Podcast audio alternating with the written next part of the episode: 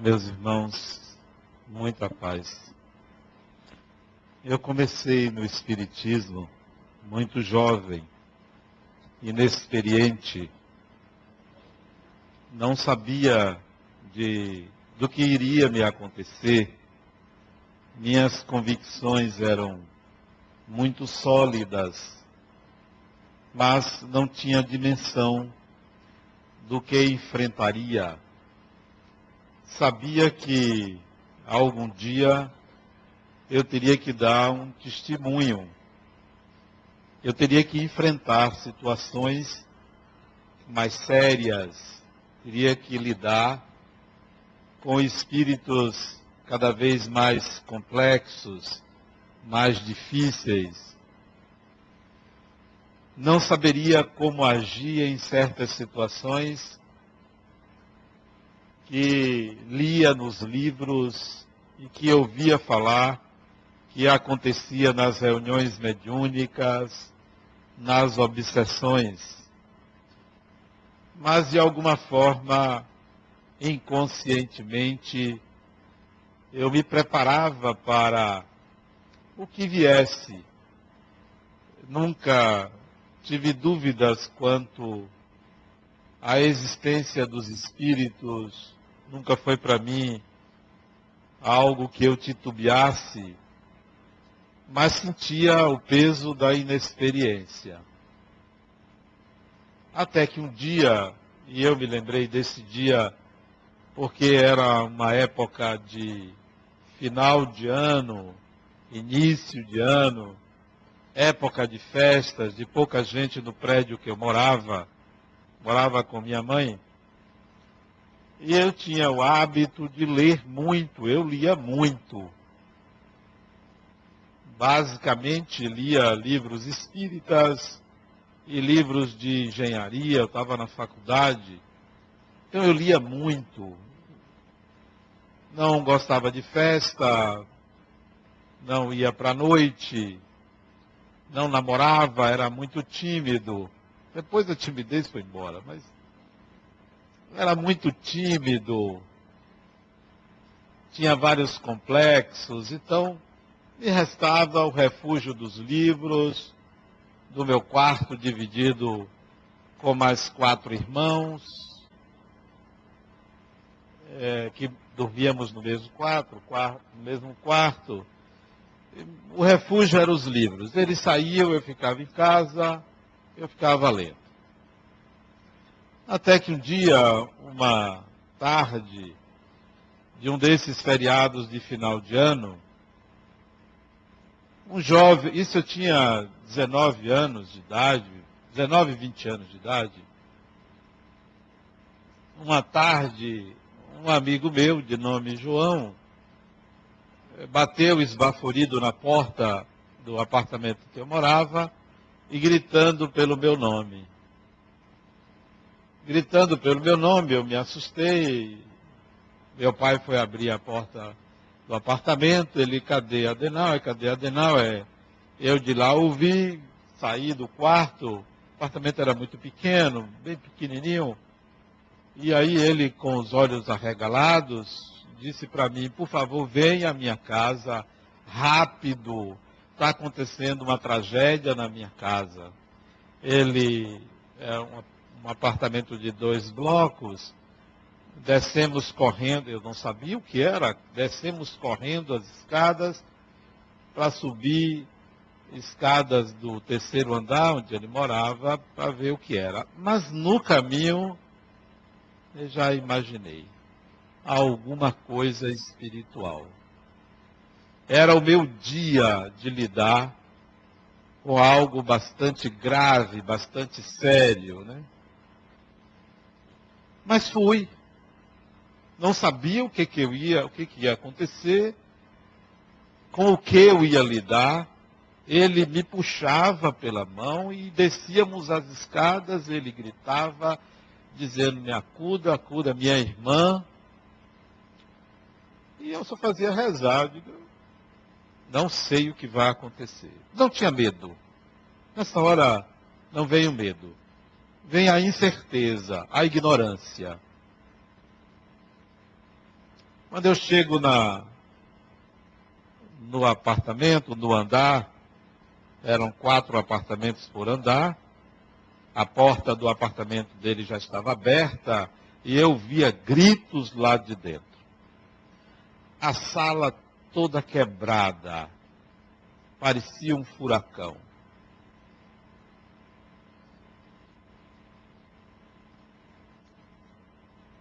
Ele me puxa para o primeiro quarto, apartamento de dois quartos, para o primeiro quarto.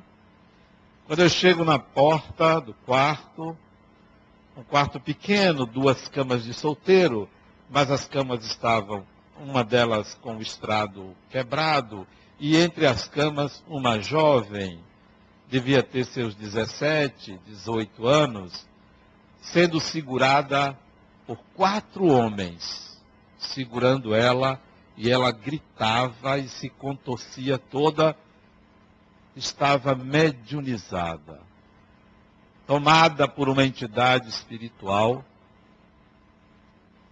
E da porta do quarto eu vi aquela cena, parecendo um filme de terror. E eu disse logo: largue ela. Eles não quiseram largar. Largue a moça, por favor. Perguntei o nome dela, eu a conhecia mas eu não me lembrava do nome dela. Perguntei o nome dela, o irmão me disse, e eu me aproximei, eles foram largando, eu me aproximei dela e disse, fulana, ela olhou para mim, começou a chorar e desmaiou. Esperei um pouco, ela voltou a si, perguntou o que tinha acontecido. Não toquei nela. E ninguém mais tocou nela. Voltou a si, perguntou o que tinha acontecido. E eu falei para ela que ela foi tomada por um espírito. Ela não é possível. Eu disse, pois é, olha o que aconteceu. E mostrei para ela o quarto como estava. Falei para a família que se tratava de um caso de obsessão espiritual, que ela precisava de tratamento. Enfim, foi a primeira experiência de contato com uma pessoa obsidiada, fora de um ambiente espírita, em que eu não tinha a menor ideia do que estava acontecendo do outro lado, nem o que deveria fazer. Apenas obedecer à intuição largue a moça. Tudo voltou à normalidade, orientei a família, mas ela não se estabilizou. Posteriormente, ela teve outro surto, outra obsessão, soube depois que ela foi internada numa instituição psiquiátrica, não sei o destino dela. Eu só sei que eu lidei com aquilo de uma forma tranquila. E passei a entender que em momentos graves, em momentos difíceis, a melhor postura é a espera paciente, é a consciência de que se eu não sei o que fazer, não devo atrapalhar. Não devo me desesperar, não devo tomar nenhuma atitude que não me seja lógica, razoável, bom senso. Ali foi uma espécie de batismo para mim, espécie de tomada de consciência de que é possível fazer alguma coisa quando a ignorância humana em relação ao espiritual está presente. E a melhor coisa a fazer é a oração, é a tranquilidade, é o não ter medo do espiritual, porque o medo cega, dificulta, inviabiliza, impossibilita um auxílio mais efetivo. E assim, a minha jornada de iniciante no Espiritismo seguia como estudante da doutrina. Mas eu sabia que existiriam outras oportunidades, outras possibilidades. Me lembro de uma delas, foi na localidade de Bom Jesus dos Pobres, aqui perto, no fundo da Bahia de Todos os Santos. Eu também tinha essa idade, 19, 20 anos, e fui para lá com um grupo de amigos. Né? E resolvemos fazer uma reunião mediúnica para conversar com os espíritos. Não tem gente que vai para Bazinho? A gente ia de noite fazer o quê? Vamos conversar com os espíritos, né? Não tem gente que gosta de ler todo tipo de notícia. Então vamos pegar um livro aí de André Luiz, vamos dar uma lida, vamos dar uma estudada. Então, o hobby, o que fazer, era mais ou menos assim, né? Não tinha grandes interesses nas coisas fúteis, vulgares. O nosso interesse, isso a minha juventude, os meus amigos, era o espiritual. Nós queríamos descobrir, conhecer, porque o mais aconteceria é, a qualquer tempo. Eu me lembro até que nessa época, isso era um lugar de veraneio, eu era muito tímido. E numa dessas reuniões de estudo, tinha muita menina, né? Muita jovem. E eu fui dar passe numa garota que estava de biquíni. Quem disse que eu consegui dar passe? Eu não sabia para onde olhava. Se eu olhava para as pernas dela, se eu fechava os olhos, mas parecia que o olho não queria fechar. Era um negócio impressionante. Eu queria que ele fechasse, mas ele queria ficar aberto. Era uma luta muito grande.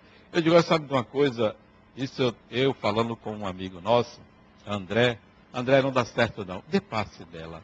Porque eu não aguento. São coisas que a juventude não consegue suportar. E eu depois, eu a encontrei, contei isso a ela, falando, você não sabe como você me desconcertava eu ia, quando eu ia dar passe. Falei até para o marido dela, olha, ela, depois que ela casou, tá, ela morava até em uma cidade chamada Ipirá.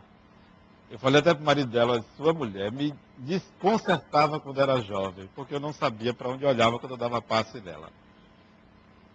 Isso coisas da juventude. Pois bem, numa dessas, nós fomos fazer uma reunião mediúnica lá, em Bom Jesus dos Pobres, perto de Cabo Sul, se eu não me engano, esse é o nome da cidadezinha. Cabo Sul, né? Era noite, né? As pessoas lá na, nas festas de fim de ano, e a gente nas reuniões mediúnicas, na praia, na praia de noite. Sentava assim, noite de lua, vamos fazer uma reunião mediúnica, a gente conversava com os espíritos. E um espírito muito consciente da nossa responsabilidade espiritual, dizia assim, ó, não se preocupem muito não, porque vocês ainda vão ter muito trabalho pela frente. E ele queria dizer, ó, vocês ainda vão fazer muita coisa no Espiritismo. E isso foi fato para quase todo mundo que estava ali. Essas eram as ocupações de um jovem iniciante de Espiritismo. É como se existisse um radar tudo que fosse espiritual me interessava. Não que as outras coisas não fossem interessantes, mas o mais importante, o foco de atenção era outro. Era outro completamente diferente. Descobrir o que a juventude queria era algo que a gente já sabia o que é que tinha por detrás. Nós queríamos coisas muito mais relevantes. Até que mais tarde, já depois de ter fundado um centro espírita, aqui em Patamares, o Joana de Ângeles, uma mulher me procurou. Nova responsabilidade. Pessoas me procurando para falar do espiritual. Eu entendia isso como responsabilidade. Ela chegou para mim e disse: eu devia ter acho que naquela época, uns 40 anos, ou um pouquinho menos. Ela chegou para mim e disse: Olha, eu sou uma mulher muito rica. Sou uma mulher saudável. Sou casada, muito bem casada. Amo meu marido, tenho três filhos. Três filhos. Como você está vendo, sou uma mulher bonita. Mas eu não sou feliz. Por que eu não sou feliz? Eu tenho tudo, nada me falta mas eu não estou feliz. É aí onde entra, digo eu a vocês, o espiritual. A vida sem o espiritual torna-se pueril, simples demais, fácil demais. Quem complica é o espírito atrasado porque a vida semi-espiritual é muito fácil. Trabalhe, ganhe um dinheirozinho, viva mais ou menos, goze um pouquinho, vá eventualmente ao médico, faça meia dúzia de caridade e pronto, você vai viver uma vidinha mais ou menos até certa idade, vem a morte, você pede a um padre para fazer a extremunção, dá uma, uma, um donativo para a igreja, aceita Jesus. Pronto, se quer isso, vai em frente.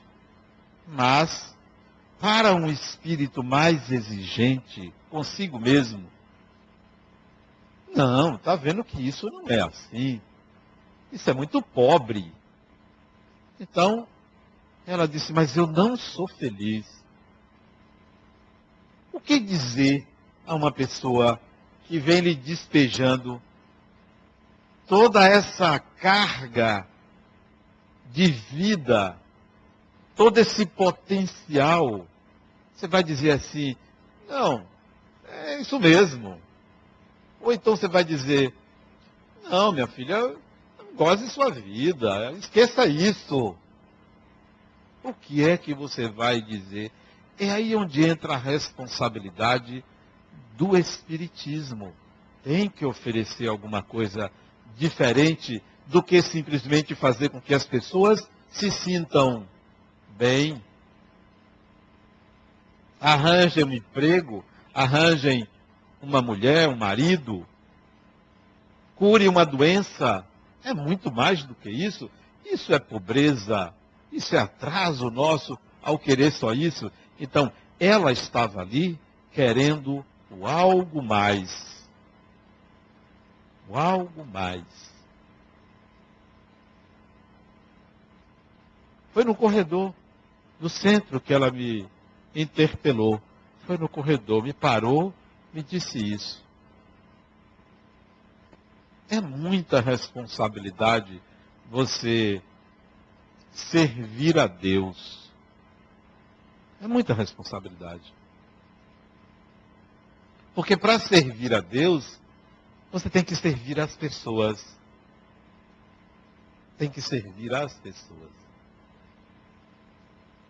Servir a Deus não é desprezar as pessoas, é servir as pessoas para que elas enxerguem a Deus.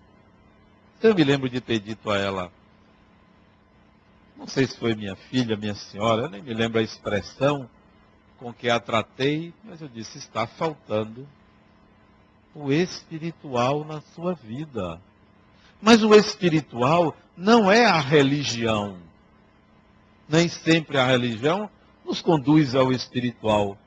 O espiritual é espiritualidade. É uma perspectiva, uma visão espiritual de mundo,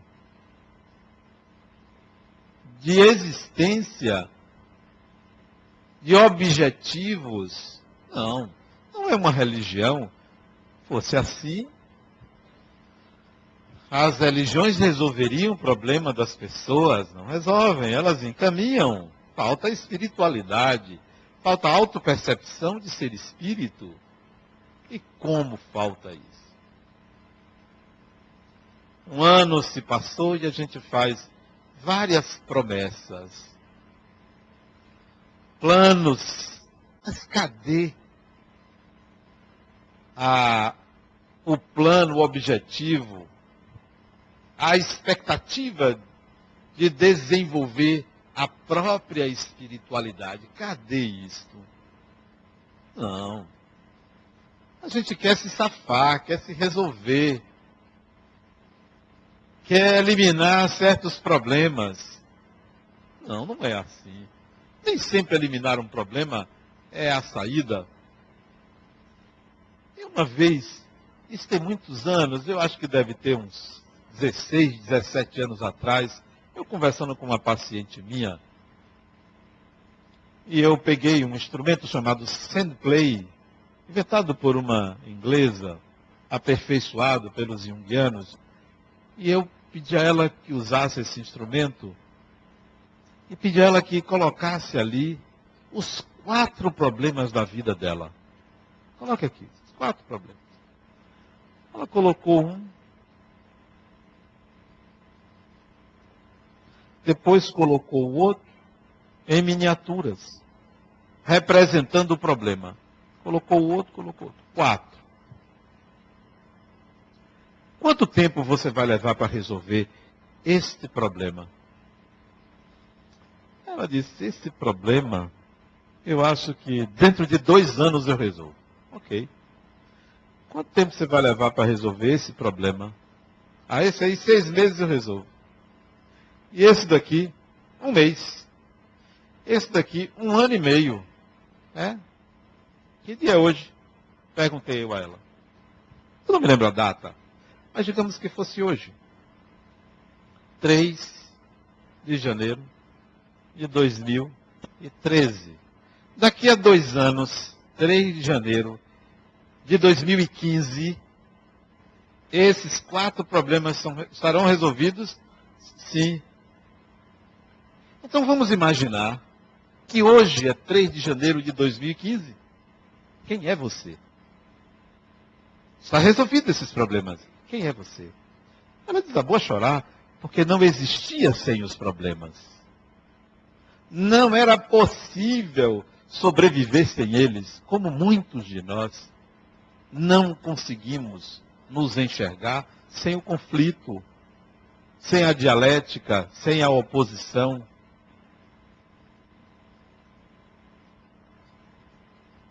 É a espiritualidade vazia que não acrescenta, é a religião que salva. Epa, aproveite. 2013 é igual a 2014, igual a 2015, igual a 3000, porque o tempo é mero ciclo referencial de um sistema solar. É mero ciclo. Porque para o espírito, o tempo é o presente. Daqui a dez anos é o mesmo espírito, daqui a mil anos é o mesmo espírito. O tempo é sempre presente para o espírito. Não tem ano. Não tem de um dia para o outro. É tudo a mesma coisa. Nós é que transformamos o dia na sua alegria, na sua tristeza, ou o que quer que seja que queremos com aquele dia. O tempo é sempre presente. O que é que você vai fazer que, como é que você vai resolver o seu eterno presente? Eterno presente. O outro saiu daqui, eu fiz uma palestra, ele aí bateu nas minhas costas, ali na saída. Não foi dia de quinta-feira, não, porque o pessoal de quinta-feira é diferente. Foi outro dia. Não vou dizer o dia. É um dia que tem muito perturbado, mas. Aí eu fiz a palestra, saí ali, ele bate no meu ombro. Eu olhei, ele disse, ai, você está me vendo pela primeira e última vez que eu vou me matar. Ele falou sério. Eu disse, não, você não vai se matar porque não adianta. Você vai morrer e vai continuar sendo quem você é. Ele disse, não, mas eu não acredito nisso. Disse, não, tem, não tem negócio de crença, não. Você vai ver, você não quer se matar? Você vai ver. Se você se matar hoje, amanhã você vai estar aqui. dizendo assim: é, você tinha razão. Isso tem, sabe quanto tempo? Isso foi, acho que agosto do ano passado. Agosto do ano passado. Ele disse, olha, faça assim. E aí ele me parou, eu fiquei conversando com ele, uma quarta-feira. Acabei dizendo o dia. É que tem muito perturbado na quarta-feira. Tem alguém aqui que vem na quarta? Realmente vem muito acompanhado, né? Aí, ficamos conversando. Eu disse, olha, faz o seguinte, não se mate agora não. Deixa para se matar outro dia. Vem amanhã. Eu faço palestra amanhã aqui. Vem amanhã que a gente conversa. Tem mais tempo, então. Ele olhou assim para mim e disse, não, se mate hoje não. Amanhã. Depois da palestra você resolve. Se você se mata ou não se mata. Aí, ele tá certo. Aí eu fui embora. Quando chegou no dia seguinte, olha ele. Deixa eu ver se ele está aqui.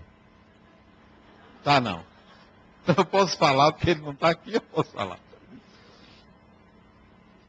Aí, olha ele assistindo a palestra. Eu falei, falei, falei.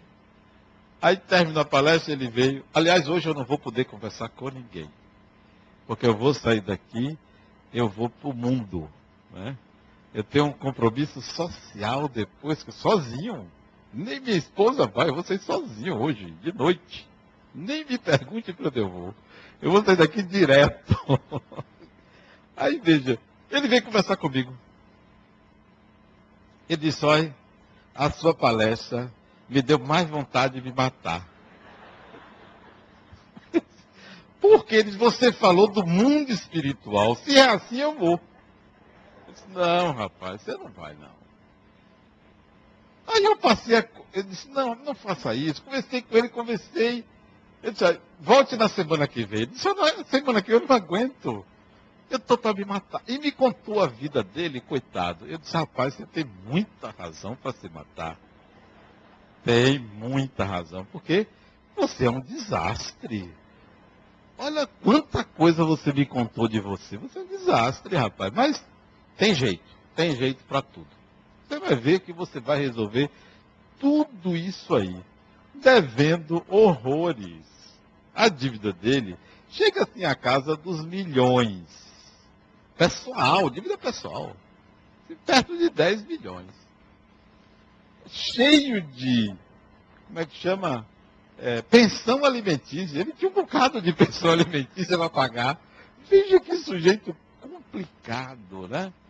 Porque o homem ter uma pensão alimentícia, vai lá, mas umas três ou quatro é complicado. É, eu não vou dizer uma. É, é burro, é burrice. Não é? Aí, conversei, vamos lá, vamos lá. Essa semana ele me ligou. Isso foi ano passado, agosto. Essa semana ele me ligou, que ele não se matou, né? Essa semana ele me ligou. Rapaz, como é que eu faço para lhe pagar? Você não me deve nada. Eu estou muito bem. Estou devendo ainda. Mas eu estou muito bem porque estou ganhando dinheiro, consegui reduzir as pensões só pago uma, as outras, tirei, era cheio de quenga pendurada nele. Tudo tem solução. Tudo tem solução. Não consegue viver sem conflito. Não consegue viver sem. Falta espiritualidade. Falta percepção de que é um espírito, que há um eterno presente, que não se sai desse presente que a melhor coisa da vida é administrar o momento presente. Administrar o momento presente significa não gerar ansiedade. Não gerar ansiedade. O ansioso vive no futuro, não vive o presente. Esse momento. Não, você não tem que fazer promessas para 2014 que você não tem, 2013 que você não tem capacidade de fazer. Faça projetos execuíveis. Tenha a competência de gastar sua energia psíquica em projetos que você possa realizar. Você tem tempo. Não queira se salvar, não queira ser perfeito. Não queira resolver tudo de uma vez. Vá por partes. Use o método cartesiano. Vá por partes. A noção de espiritualidade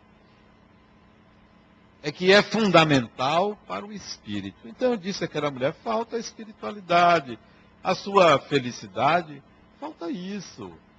Envolva-se. Não, mas eu só posso vir tal dia da semana. Isso não é um dia na semana, isso é um eterno presente. Isso não é o centro espírita, nem é a igreja, nem é um livro. Isso é você, 24 horas, full time, porque só você sabe o que se passa dentro de você. Graças a Deus. Imagine se as pessoas sabem quem você é. É um desastre. Tem gente aqui que se abrir a boca para dizer o que é, na intimidade, não fica ninguém. Não fica ninguém. Então, graças a Deus, só você sabe o que se passa dentro de você. Tem gente que diz assim, minha vida é um livro aberto. Duvido. Não pode ser.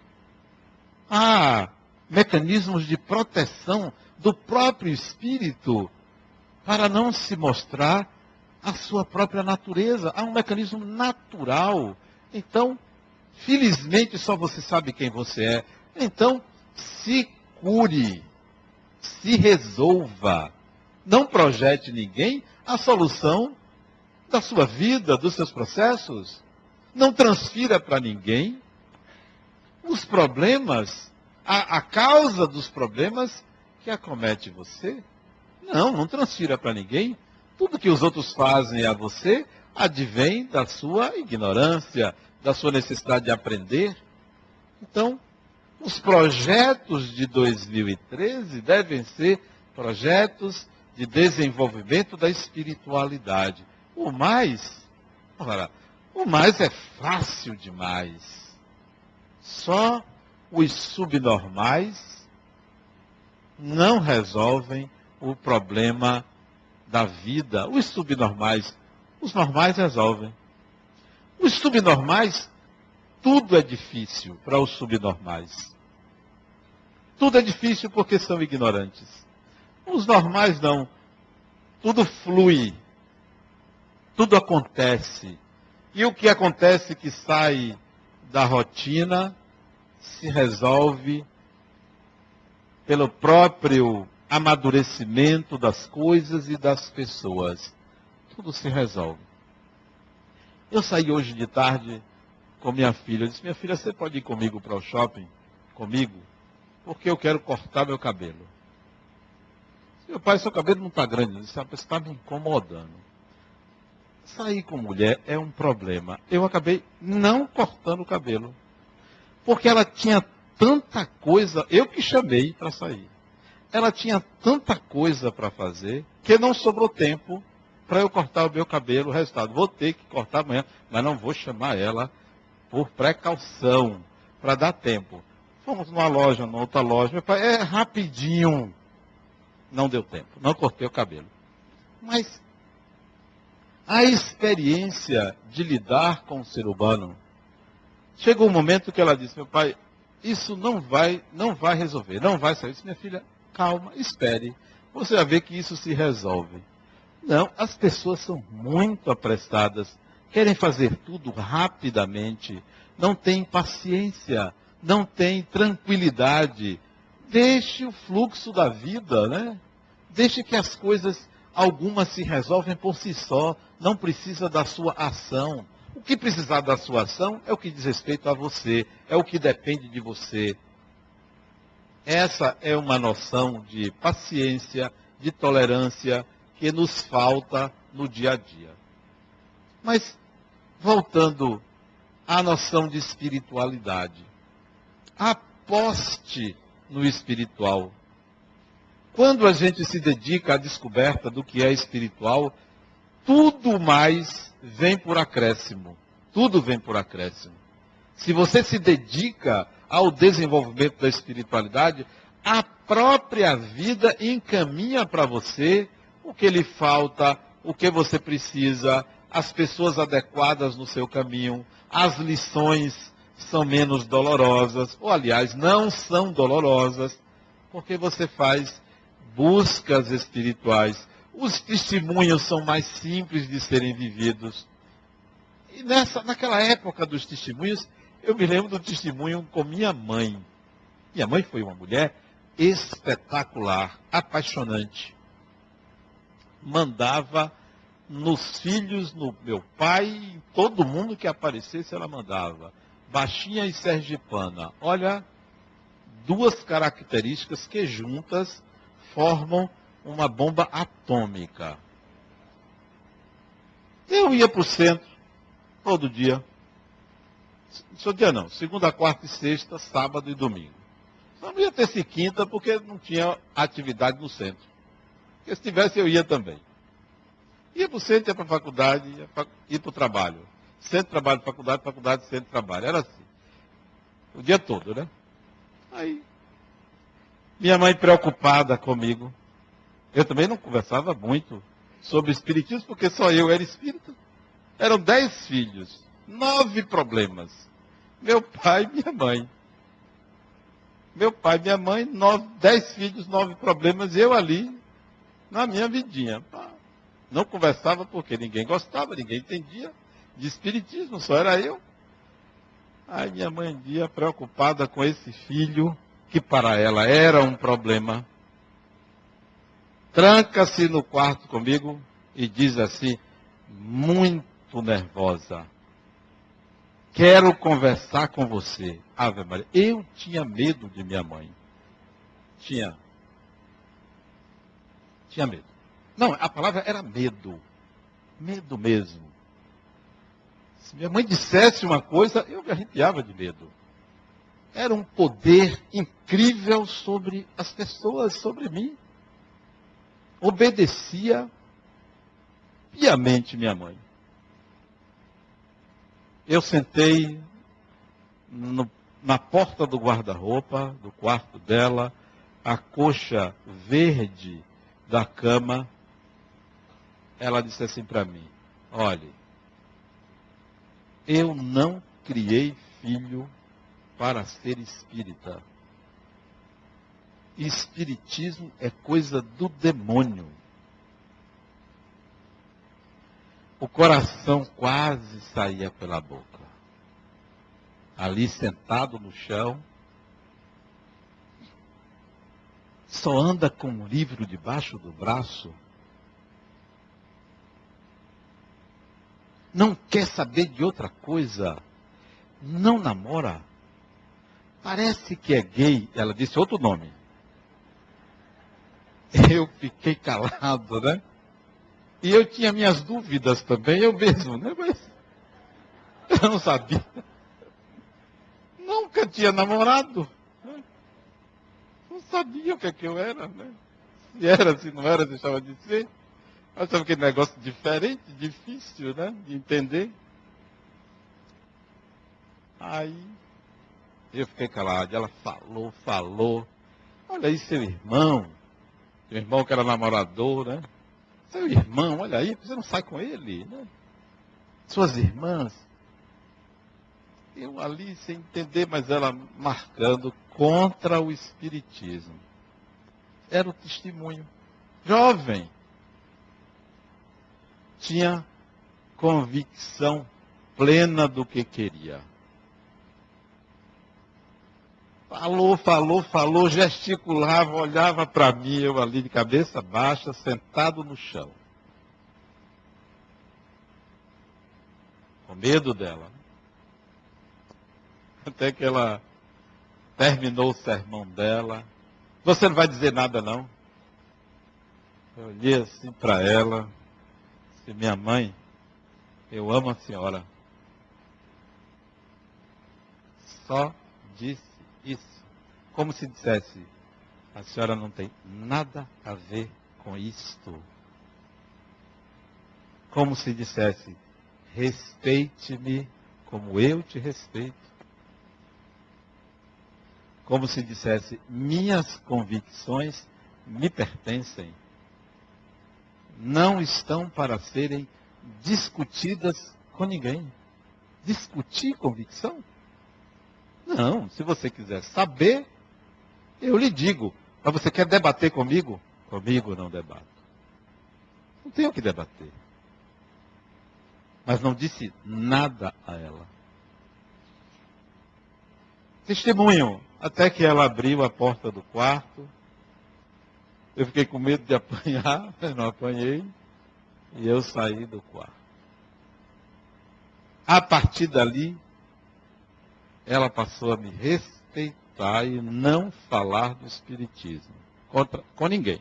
Porque eu soube que ela falava com meus irmãos e minhas irmãs, e com meu pai, que também não dizia nada, contra o Espiritismo que o filho dileto dela adotou. Os anos se passaram. Mais ou menos 15 anos depois, eu tinha 36 anos, ela foi assistir a uma palestra minha num centro espírita ali em Brotas. Quando ela entrou, eu estava falando, o coração quase sai pela boca. De emoção de vê-la entrar, eu nunca imaginei que ela fosse assistir uma palestra minha no dia do meu aniversário. Um presente. Você tem que ter as suas convicções. Elas não estão disponíveis para o ceticismo e a descrença dos outros. Elas não estão disponíveis para que alguém lhe conteste, que alguém diga que é coisa do demônio, ou disso ou daquilo. É a ignorância humana. É ignorância. São crianças que não amadureceram para a realidade espiritual. São crianças que ainda olham para o céu e vê pontinhos luminosos e pensa que aquilo ali é para enfeitar a noite. Que olham para a lua e vê apenas uma imagem para os namorados e não entendem que ali está o quintal da terra, para onde nós vamos crescer, vamos habitar, como vamos habitar outros planetas do sistema solar. Não, mas a gente olha achando que tudo é uma questão de brincadeira de Deus para é, agradar o olhar humano. Não, nós ainda somos crianças em matéria de espiritualidade.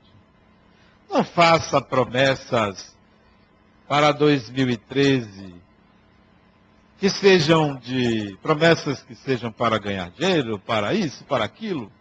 Isso é simples.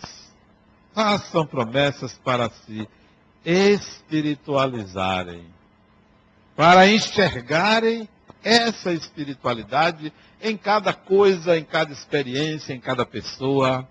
Porque é isso, isso que passa, isso que fica, porque os anos passam, vai passando, vai passando, daqui a pouco você já envelheceu.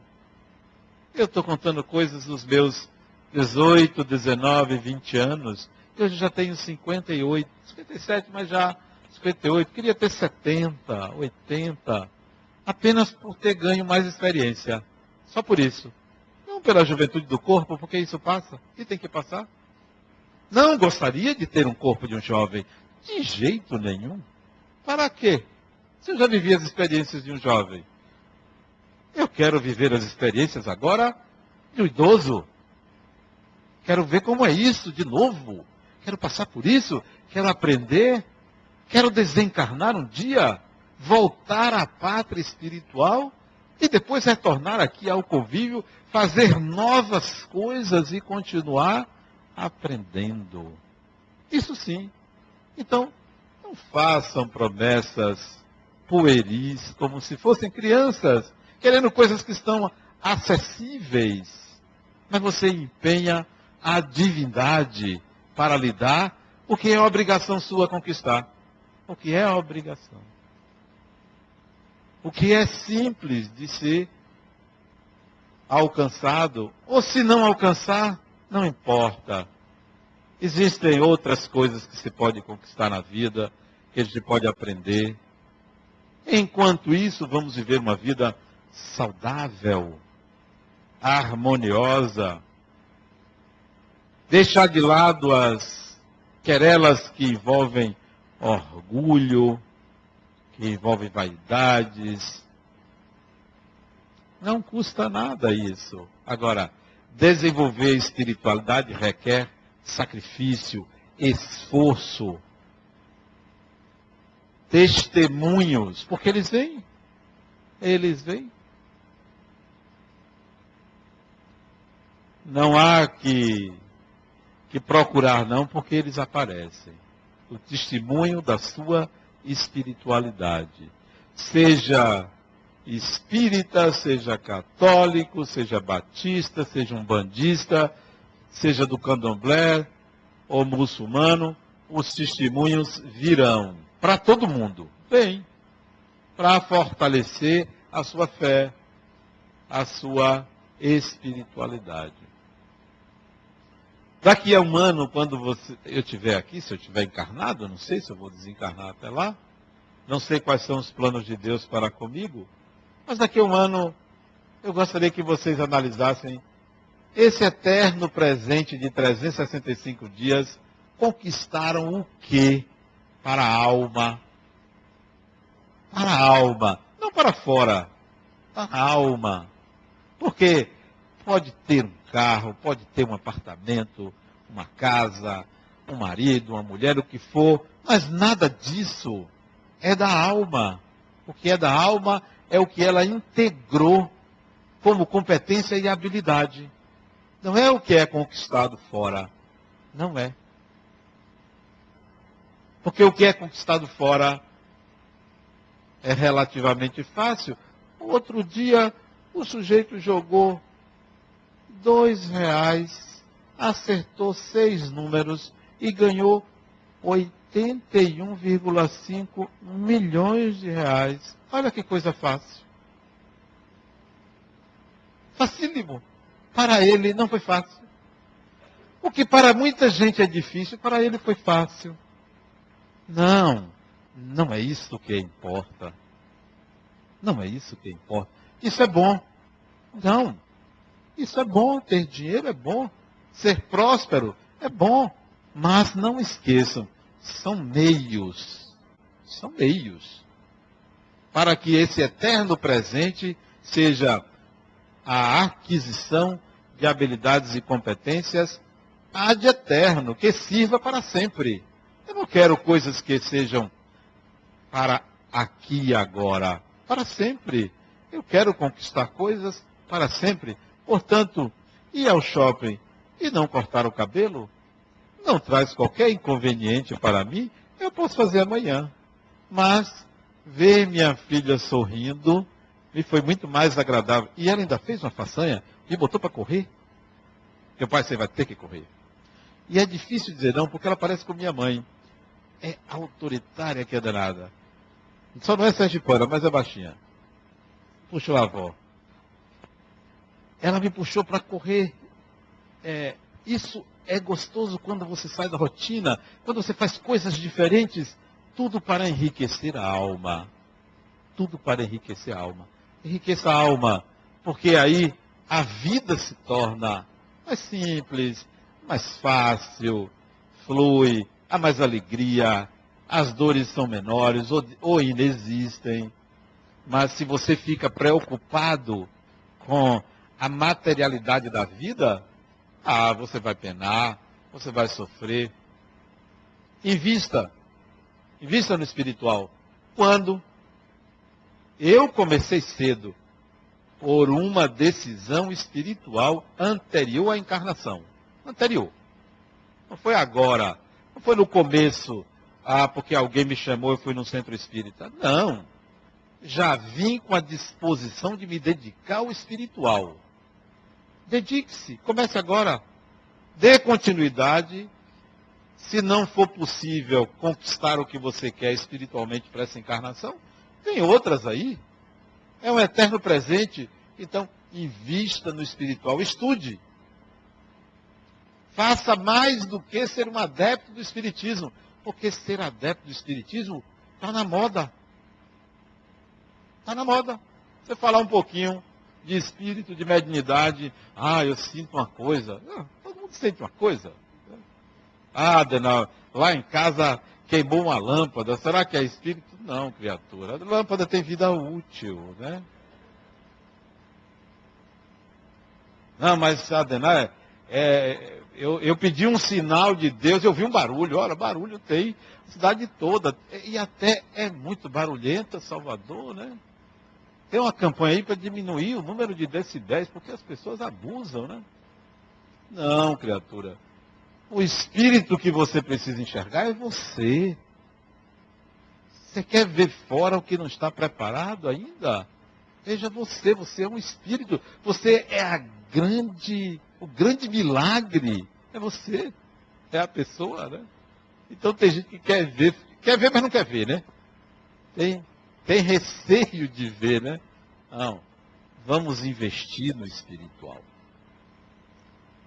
Prometa-se 2013 ser o ano da sua espiritualidade. Muita paz.